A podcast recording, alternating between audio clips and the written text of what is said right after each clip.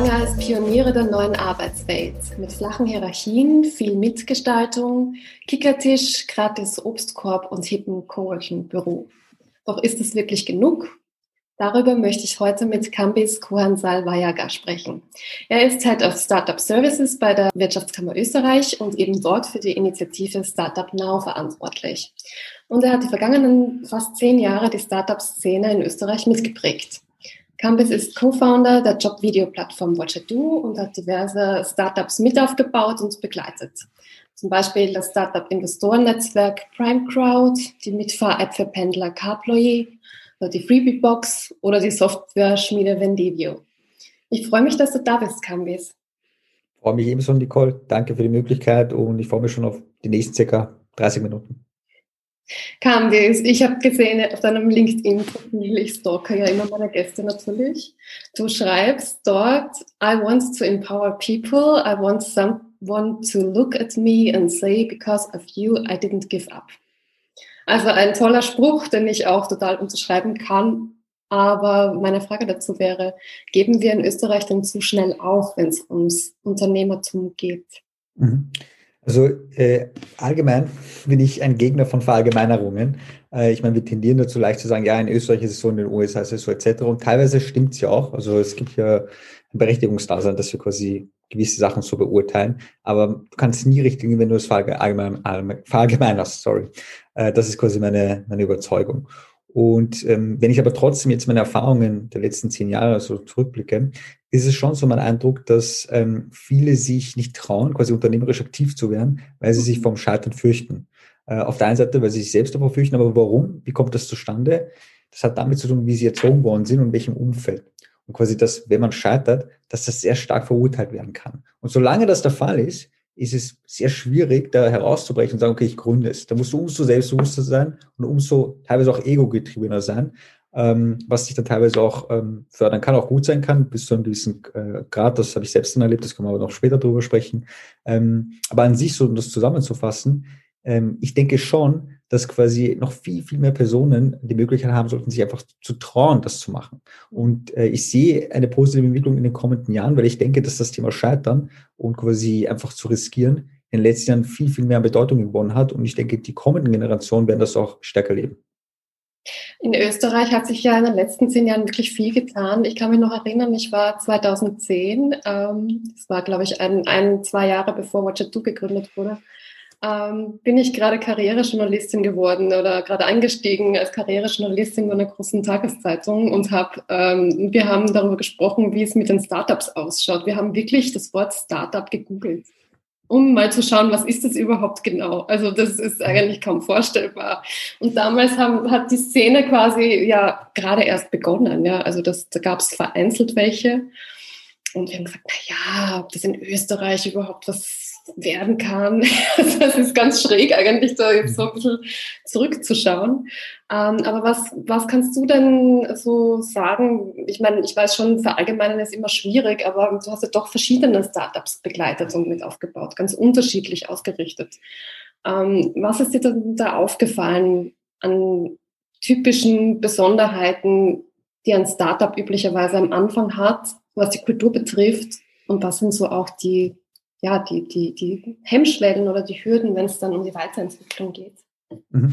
Also gibt's, das ist der Facettbereich, also es gibt mehrere Komponenten. Das eine ist immer ähm, dieser, dieser Fokus auf Digitalisierung. Also du wirst selten ein Startup erleben, selbst wenn es ein Hardware-Produkt hat, das nicht von Beginn an digitalisiert ist. Das ist quasi etwas, was sich sicher Startups oder Startups allgemein von anderen Unternehmen halt differenziert. Natürlich können KMUs und Corporates auch digital aufgestellt sein, bei Startups ist es von Beginn an so. Das ist mal das eine.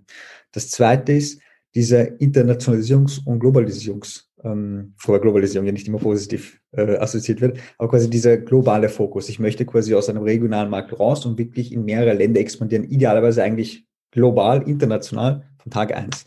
Das ist auch etwas, was Startups ausmacht, wobei, hier möchte ich auch nicht verallgemeinern, weil es gibt Startups, die halt regional äh, Challenges lösen und dann gibt es welche halt, die global das angehen. Äh, das dritte ist, diese, jetzt kommen wir zum Thema New Work, nämlich vom, vom Mindset her, ähm, ich möchte eine flache Hierarchie haben, quasi untereinander. Ich möchte quasi auf Augenhöhe mit den Leuten sprechen, ich möchte viel ausprobieren, ich möchte mich in die Breite und die Tiefe weiterentwickeln. Das ist auch etwas, was von Beginn an vom Arbeitssetup Startups ausmacht. Sicher stärker als auch andere. Warum? Weil wenn ich ein Unternehmen habe, das schon 100 Jahre äh, da draußen ist, dann hat es eine Organisationskultur, die sich über 100 Jahre entwickelt hat. Bei Startups, natürlich jeder Gründer und Gründerin, die dazukommen, die bringen ihre eigene Kultur mit, äh, wie sie aufgezogen sind, in welchen anderen Unternehmen sie gearbeitet haben, etc. Ähm, aber das, das heißt, von Beginn an ist jetzt noch nicht diese Organisationskultur geformt. Das heißt, Sie haben die Möglichkeit zu sagen, okay, von Punkt Null starten wir und wir machen es komplett flach, mit flachen Hierarchien, mit flachen Prozessen, alles streamlined etc.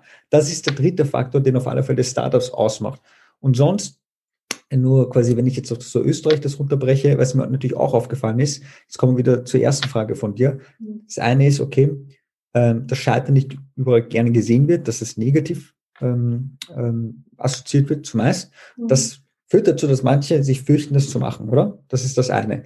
Das andere ist aber, dass du gleichzeitig in Österreich frühphasig betrachtet ein sehr starkes Fördersystem hast. Okay, was toll ist auf der einen Seite, auf der anderen Seite aber, ähm, du hast hier diese Komponente, hey, Mindset-seitig scheitern ist nicht immer so gut. Und auf der anderen Seite wirst du sehr stark aufgefangen aufgrund dieser Förderstruktur, die du hast. Und die Frage, die ich mir immer stelle, ist, äh, wirkt sich das positiv auf die Unternehmenskultur in Österreich aus oder negativ? Ich denke in beide Richtungen. Aber ich möchte da quasi nicht Kritik in eine oder andere Richtung üben. Es hat immer Vor- und Nachteile. Das ist eine gute Frage eigentlich, ja, mhm. weil äh, dieses Auffangnetz, von dem du sprichst, oder auch diese Möglichkeiten, die es am Anfang gibt, dies, dies, ich würde sagen, das kann man eigentlich begrüßen, aber was wäre denn da vielleicht der negative Effekt drauf, wenn wir kurz darauf eingehen? Ich hatte letztens mit einem, einem anderen Gründer eine Diskussion dazu, ähm, weil meine Meinung war, dass man quasi eine gewisse Härte auch braucht, wenn man mhm. unternehmerisch aktiv ist. Davon bin ich überzeugt. Ähm, die Frage ist nur, wie weit soll das gehen? Okay, will man quasi wirklich alles über sich ergehen lassen oder nicht? Ähm, der negative Effekt kann natürlich sein, dass ich halt eben nicht ähm, international, nicht global genug, nicht risikoreich auch denke überhaupt und dahingehend ich sage, okay, all in, ich setze alles ein, ich riskiere alles und dann funktioniert es oder funktioniert es nicht. Manchmal scheiterst du, okay, und mhm. wenn du dann eine Kultur hast, die das halt zumindest teilweise begrüßt, tust du dir einfacher, wenn nicht, umso schwieriger. Aber das könnte dann dadurch ähm, äh, fehlen, dass du sagst, okay, ich gehe all in rein, ich probiere alles bis zum Äußersten, probiere mein Bestes und wenn ich sehe, es funktioniert nicht, okay, aber zumindest habe ich mein Bestes gegeben. Das heißt, der negative Effekt könnte sein, dass ich mir einfach zu sicher bin und eben nicht diesen Antrieb habe, eine extra Meile zu gehen, obwohl das immer quasi auch bei Startups assoziiert wird, nämlich go the extra mile, okay? Was bei vielen Startups zutrifft, ähm, aber ich denke trotzdem, dass das ähm, ein negativer möglicher Faktor sein kann. Beziehungsweise es zieht dann vielleicht auch bestimmte Mindsets eben an, ja, die dann sich denken, ja, wenn alles, wenn es hart auf hart kommt, dann falle ich eh weich, dann ist alles kein Problem und aber ich muss die und die Entscheidung vielleicht nicht unbedingt treffen, vielleicht erst nächstes Jahr. Also das kann ich gut nachvollziehen, ja. Interessant genau auf jeden Fall. Ähm, von der Kultur her, also oft sind es, das war bei Watcher 2 ja auch so, ähm, Jugendfreunde oder Freunde, die sich im Studium finden oder Leute, die sich einfach gut verstehen, die sagen, okay, wir mhm. haben eine ähnliche Vision oder wir haben eine, eine gemeinsame Idee und wir probieren das jetzt einfach mal. Ähm, es ist ja klingt immer ziemlich cool und ich habe auch mit sehr vielen Startups äh, Interviews geführt, wo das ähm, die alle sehr committed waren und Tag und Nacht gearbeitet haben und dass sie sich so gut verstanden, war das auch alles kein Problem. Aber ich frage mich dann trotzdem, wenn man dann ähm, wenn man dann wächst, die ersten Mitarbeiter bekommt, Mitarbeiterinnen, dann äh, verändern sich ja die Dynamiken auch. Vielleicht magst du da kurz äh, sagen. Also Freundschaft ist, kann, kann ja auch äh, gut sein, aber es hatte vielleicht auch Nachteile, mhm. weil vielleicht redet man dann auch nicht so Tacheles, wie man sollte. Mhm. Ja, da stimme ich dir zu. Ähm, auch da Vor- und Nachteile. Ich denke, das ist sehr personenabhängig. Also ich habe schon Startups erlebt und Unternehmen erlebt, wo das funktioniert und dann Unternehmen erlebt, wo das überhaupt nicht funktioniert. Mhm. Das hat auch mit den Charakteren zu tun. Kann ich mein Ego äh, zurückschrauben? Ja, nein. Gibt es irgendwie historisch schon irgendwelche Erfahrungen, die da quasi mit in das Unternehmen reingebracht werden? Ähm, habe ich schon in die eine oder andere Richtung gesehen. Ich selbst, ich finde es super und ich finde es charmant, wenn man mit der eigenen Familie, mit Freunden etwas gründen kann und das aufzieht. Aber das ist nicht ohne Risiko verbunden. Ähm, konkretes Beispiel. Ich, äh, wir haben zwei Gründer, die befreundet sind und einer der Gründer oder die Gründerin, die bringt den Lebenspartner oder die Lebenspartnerin quasi mit in das Unternehmen. Okay? So, und wenn jetzt die Leistung nicht passt, wie reagiert man drauf?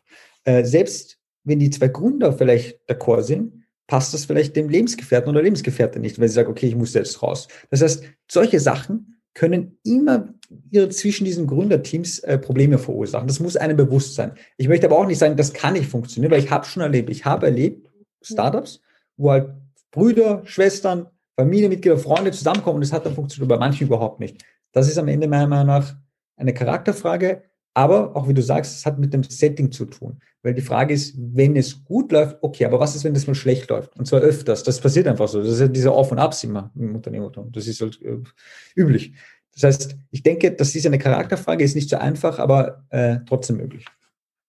Jetzt ist ja für mich persönlich zumindest und auch für manche andere New Work nicht nur so eine Sache von eben, wie eingangs erwähnt, plakativ mit Kickertisch und gratis Obstkorb und ähm, ja, wir machen Barbecue am Abend gemeinsam oder so, sondern es geht da schon auch oder sollte meiner Meinung nach sehr stark auch um softe Themen gehen, wie äh, intrinsische Motivation, was, was macht mich jetzt aus als Menschen, also wenn man es menschzentriert betrachtet, was, äh, worin sehe ich Sinn, äh, was sind meine Stärken und bringe ich die auch richtig ein?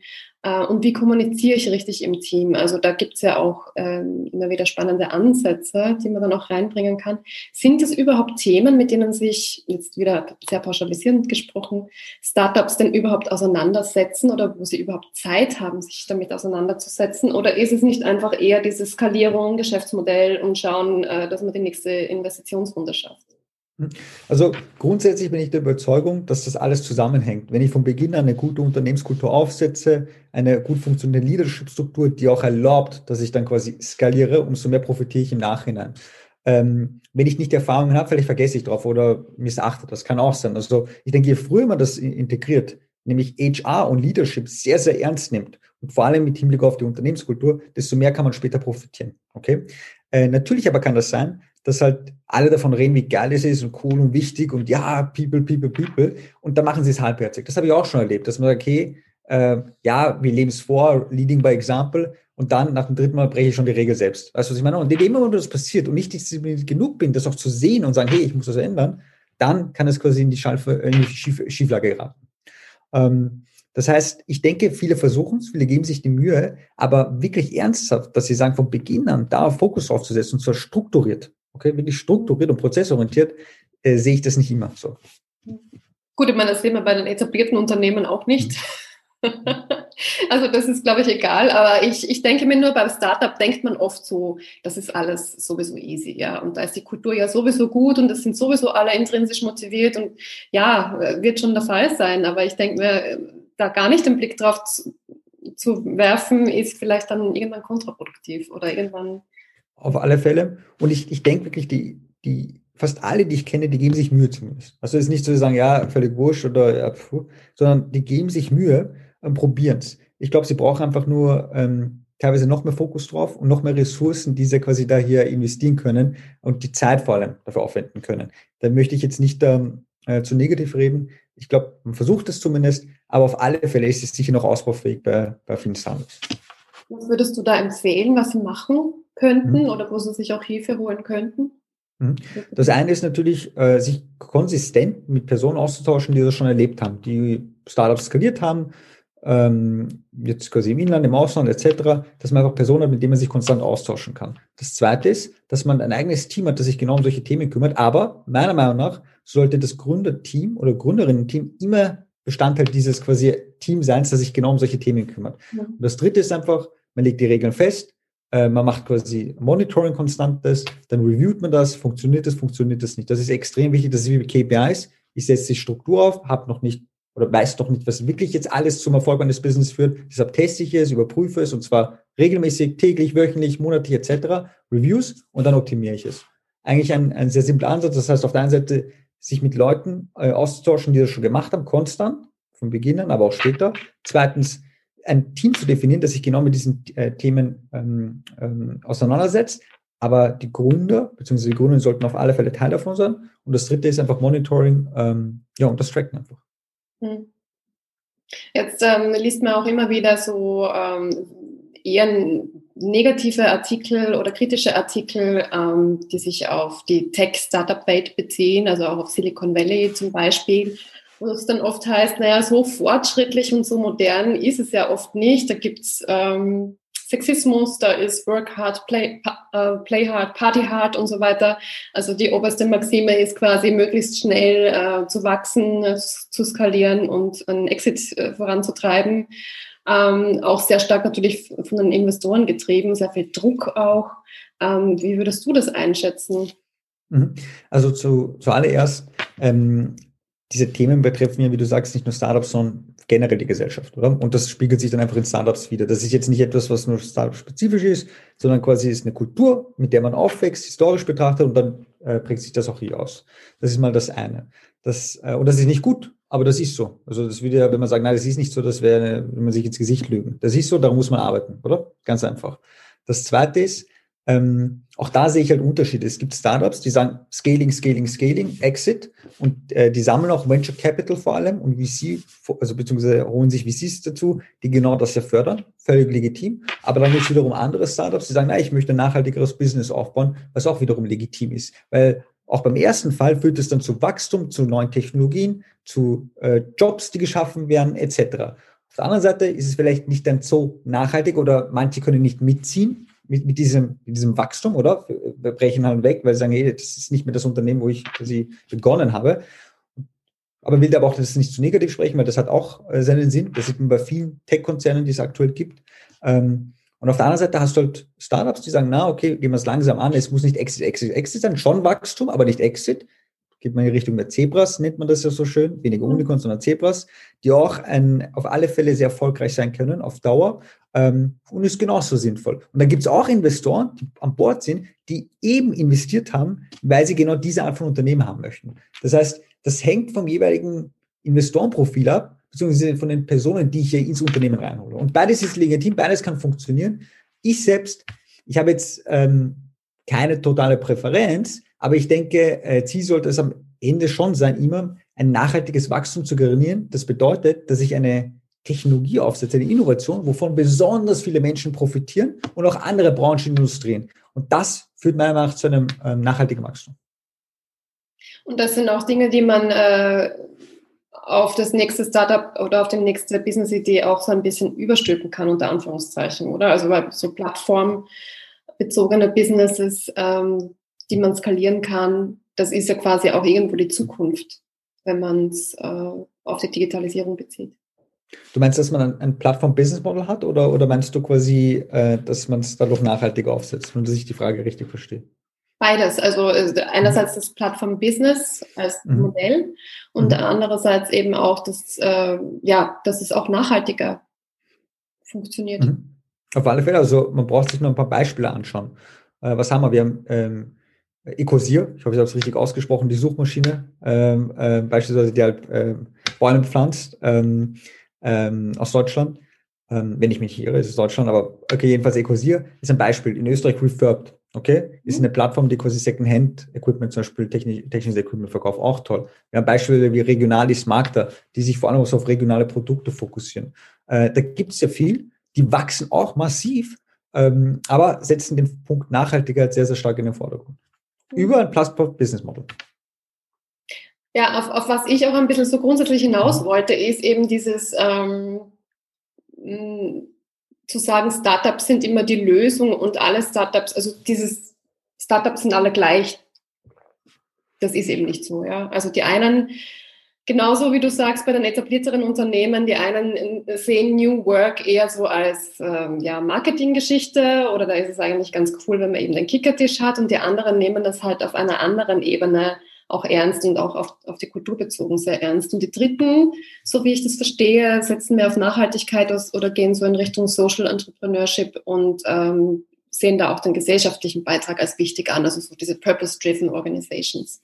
Auf alle Fälle. Und ich denke, man kann auch äh, diese verschiedenen Modelle miteinander kombinieren. Weißt du, was ich meine? Es ist ja nicht ausgeschlossen, dass ich entweder da oder da oder da bin. Das mhm. zeigt sich auch mit der Zeit. Außer von Beginn habe ich den Fokus, ich möchte auf Skalierung, Wachstum, Exit. Das gibt's auch. Aber mit der Zeit, das ist so wie ein, eine Art ähm, Roadtrip, weißt du, der über mehrere Jahre geht und während dieses Roadtrip gibt es so viele verschiedene Elemente, die auf mich hereinpassen. Weißt du, was ich meine? Von links, rechts, oben, unten, dass auch quasi die Richtung des Unternehmens sich auch ändern kann. Das möchte ich nicht ausschließen. Das heißt, auch eine Kombination ist halt möglich natürlich. Hm. Und mit dem zunehmenden Wachstum, jetzt auch auf die Mitarbeiter, Mitarbeiterinnen bezogen, ähm, du hast Leadership angesprochen. Was würdest du da empfehlen? Also, dass man da auch eine agile Organisation dann einzieht und auch vielleicht so auf Selbstorganisation gehen kann. Also, wann ist da der gute Zeitpunkt? Weil manche gehen, ziehen dann ja erst recht wieder Hierarchien ein und sagen, okay, wir brauchen dann doch den Leiter oder den Head-Off. Mhm. Also, was, was ja. würdest du da empfehlen? Was ich auch verstehe, also ich habe äh, äh, Unternehmen erlebt und Startups erlebt, wo es auch Sinn ergibt. Ähm, aber da möchte ich auch nicht verallgemeinern. Also ich denke schon, es ist wichtig, in, ähm, in der heutigen Zeit eine äh, teilweise dezentrale Organisationsstruktur zu haben. Warum? Weil wenn ich alles zentralisiere, okay, und ich werde immer größer, was passiert? Die Entscheidungsketten werden immer länger. Und der Markt ist aber so dynamisch und verändert sich schlagartig, dass quasi bis eine Entscheidung getroffen wird, kann es sein, dass man zu spät dran ist. Deswegen dezentralisiert man das. Dadurch werden die einzelnen Teams auch stärker, weil sie selbstständiger arbeiten und agieren. Okay. Ähm, das heißt, ich bin ein sehr starker Befürworter. Aber ich sage auch nicht, dass es so sein muss, komplett äh, autark, komplett dezentral, komplett, okay, ähm, Holocracy. Äh, Gibt es Beispiele, wo das funktioniert, ist, muss aber nicht überall der Fall sein. Ähm, also auch da würde ich mir mal anschauen, wie ist das Setup, welche Markt bewege ich mich und womit fühle ich mich wohl? Wo, wie möchte ich quasi, dass mein Unternehmen geführt wird, oder?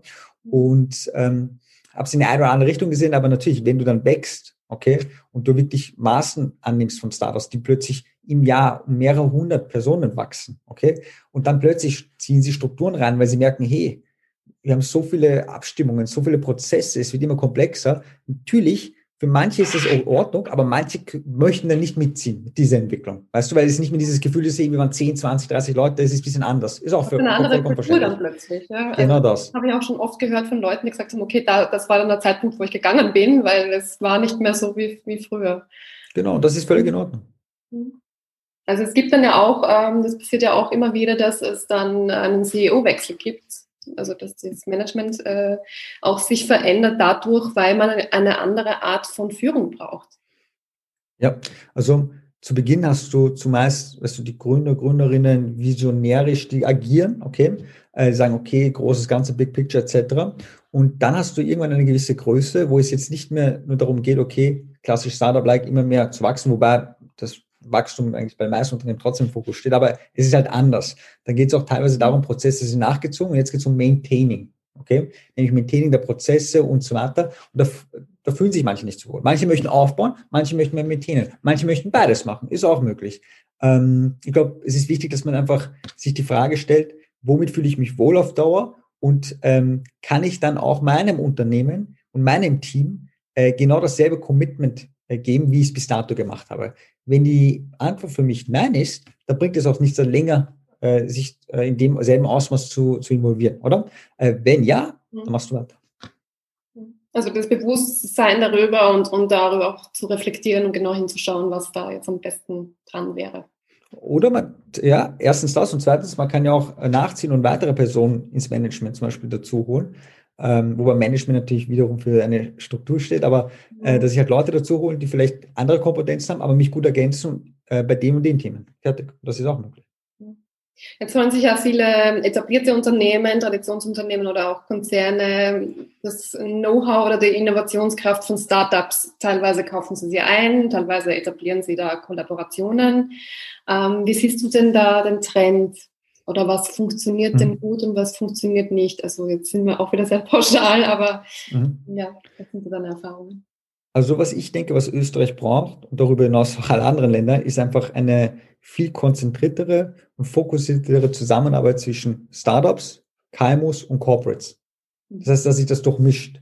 KMUs, die zum Beispiel ein analoges Geschäftsmodell haben, die sagen, sie möchten stärker digitalisieren, können auf die, auf die Innovationskraft und die Digitalisierung zum Beispiel von Startups zurückgreifen. Nur als Beispiel, oder? Startups wiederum suchen Kunden, Vertrieb oder möchten zum Beispiel haben ein Produkt weiterentwickeln, wo sie halt nicht die Expertise haben und dann können sie zum Beispiel mit Mittelständern zusammenarbeiten, die das bieten können. Corporates auf der anderen Seite, die sagen, hey, ich möchte verhältnismäßig günstiger Technologie einkaufen, anstatt dass ich es selbst entwickle, hole ich quasi mir ein Team dazu, das sehr dynamisch, sehr flexibel ist, die Technologie schon hat und arbeite dann gemeinsam mit denen weiter. Das Startup wiederum profitiert in Sachen Vertrieb, Neukunden, Netzwerk und so weiter. Ich glaube, das Ziel sollte sein, dass sich das viel stärker durchmischt. Und dass mhm. man nicht sagt, ah, Startups, KMUs, Corporates, sondern es durchmischt sich und was passiert ist, totale Zusammenarbeit. Oder?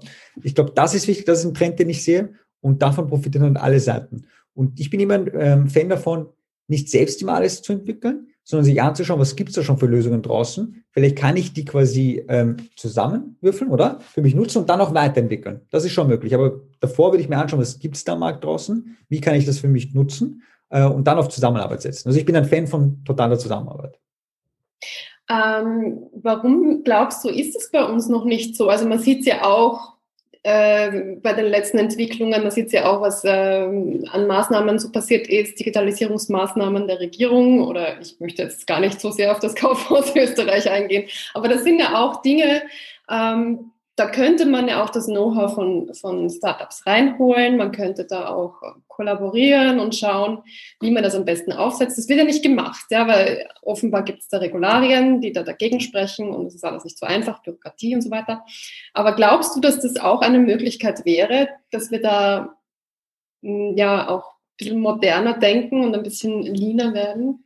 Das ist eine der besten Möglichkeiten. Eine der besten Möglichkeiten, genau das zu machen, dass man hat Leute äh, zu sich holt, zum Beispiel Startups, die dieses Mindset haben, okay, lean aufgestellt zu sein, äh, nicht zu viele Prozesse, MVP-Orientierung, weißt du, was ich meine? Äh, Build, Measure, Learn, etc. All die Sachen, die dazu führen, dass ich halt nicht Unmengen an Summen investiere, sondern quasi ähm, Stück für Stück eine Marke, es teste, mir die Daten anschaue und es weiterentwickle, oder? Super. Ähm, ich glaube, das ist genau einer dieser Möglichkeiten, nicht der einzige, aber einer dieser Möglichkeiten, um das ähm, äh, zu initiieren. Und mein Eindruck ist schon, dass quasi auch auf der öffentlichen Seite das immer stärker gemacht wird. Es ist ja nicht umsonst so, dass ich jetzt bei der Wirtschaftskammer ähm, der Head of Startup Services bin, weil das Ziel ist ja intern Know-how aufzubauen in dem Bereich, aber gleichzeitig mehr Startups mit an Bord zu holen. Das ist, worauf ich auch setze. Viel mehr Startups, viel mehr Leute aus der Praxis mit reinholen und dann gemeinsam dran arbeiten. Aber natürlich verstärkt Fokus auf Startups, weil ich halt natürlich die Zielgruppe repräsentiere. Und ich sehe es natürlich auch an anderen ähm, ähm, öffentlichen Einrichtungen. Und ich denke, was auch sehr wichtig ist, dass wir immer eine Art Role Modeling machen und auch darauf schauen, wenn es ähm, Software aus Österreich gibt, weißt du, was ich meine, also auch Startups aus Österreich, dass wir uns wirklich anschauen, was haben wir überhaupt für Kompetenzen in Österreich und dass wir das auch vermehrt auf der öffentlichen Seite einsetzen. Das ist auch ein Ziel, das ich habe, sagen, hey, wir haben tolle Leute hier, weißt du? Wir haben nicht, in, also in jedem Bereich das beste Unternehmen oder das beste Team, okay? Manche Ökosysteme sind weiter, das ist halt so. Aber wir haben tolle Talente hier, die muss man einfach nur screenen zu sich holen und mit denen zusammenarbeiten. Und das ist halt eines der Ziele, damit auch die zukünftigen Projekte auch im öffentlichen Bereich umso besser werden. Das klingt schon mal sehr gut. Wenn sich da was ändert, dann freuen wir uns, glaube ich, auch als Steuerzahler alle. ähm, Gibt es da konkrete, also so bei Kollaborationen jetzt im Allgemeinen, also auch äh, auf, auf KMUs bezogen und auf Konzerne und Corporates, ähm, gibt es da auch schon äh, Initiativen, die angedacht werden, die das forcieren? Mhm.